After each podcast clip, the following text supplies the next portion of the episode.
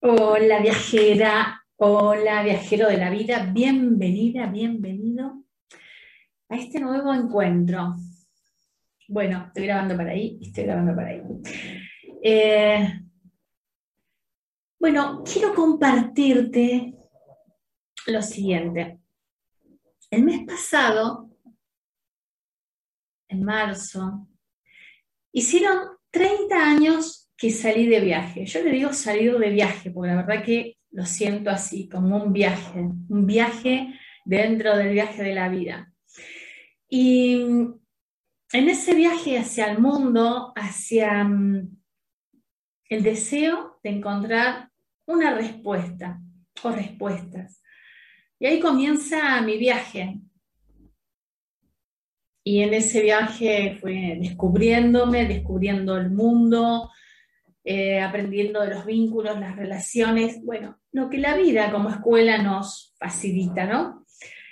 Y mm, a raíz de estos 30 años es como que um, creé hoy, solo por hoy, una síntesis, una síntesis de ese viaje y tal vez pueda servirte. Y mm, bueno, a ver, no sé si, vamos a verlo ahí, se llega a ver, se llega a ver. ¿Ves? Yo te lo voy a ir describiendo. Es un viaje de ruta hacia tu centro. Es un viaje que tiene siete dimensiones.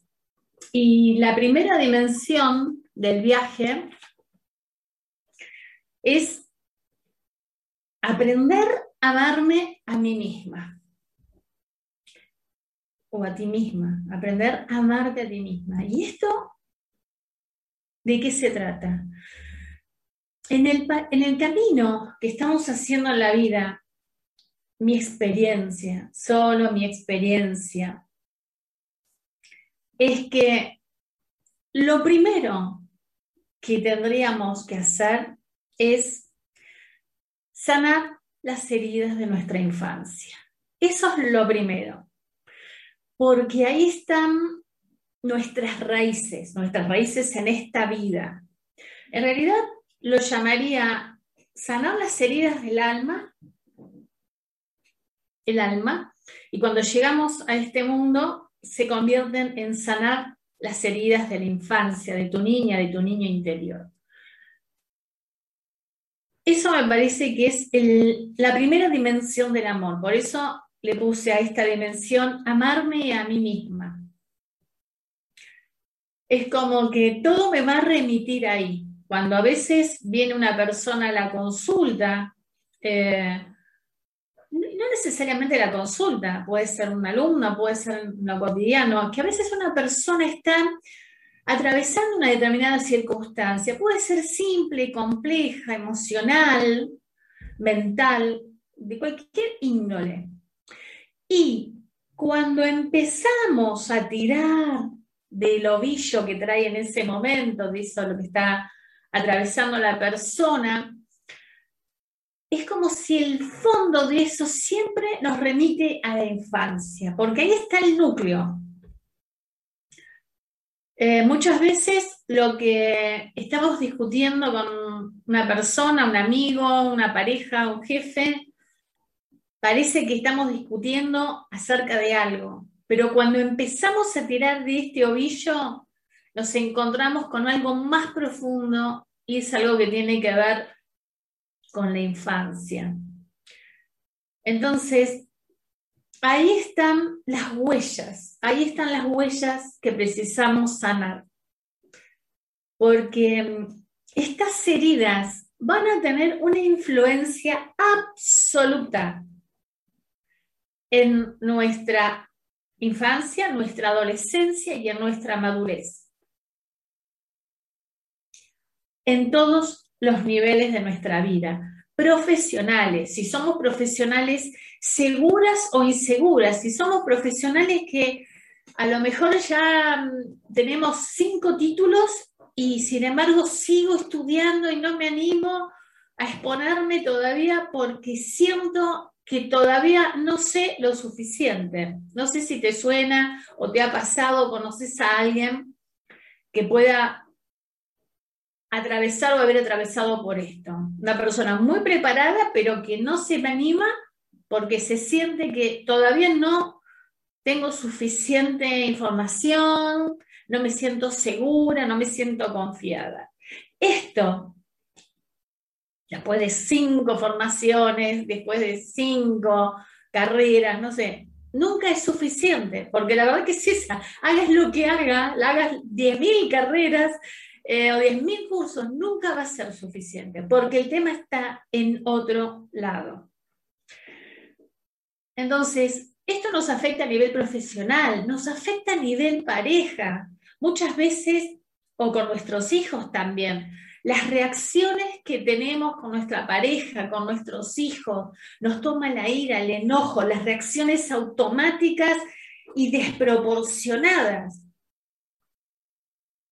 Y esto no es del presente, esta, es una reacción, no es una capacidad de un adulto de responder. Es como un niño que reacciona, como si fuese algo químico. Entonces,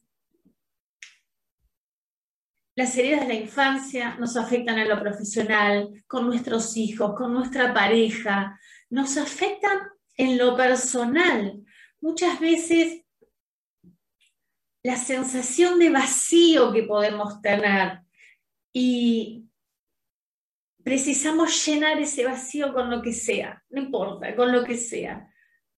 Pueden ser personas, pueden ser alcohol, pueden ser sustancias, fármacos, compras, lo que sea. A veces podés sentir vacío, a veces podés sentir soledad, a veces podés sentir abandono. O sea, las heridas de tu alma, las heridas de la infancia, van a afectar tu vida y va a depender de tu historia personal en qué área de tu vida. Por eso, para mí, después de este viaje de 30 años, mi experiencia dice, es por ahí, hay que empezar por ahí. Entonces por eso lo llamé la primera dimensión del amor. Son siete dimensiones. Eh, esta es la primera. La primera dimensión del amor tiene que ver con que sanar las heridas. Y ahí voy haciendo un aprendizaje para aprender a amarme a mí misma.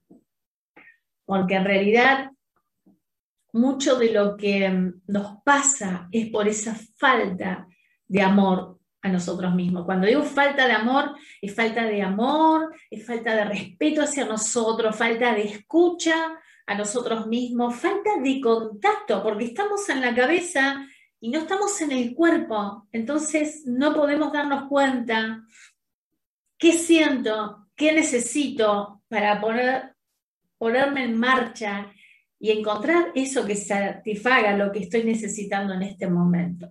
Solo lo puedo hacer si estoy en el cuerpo, si siento, si me escucho. Si escucho a esta niña o niño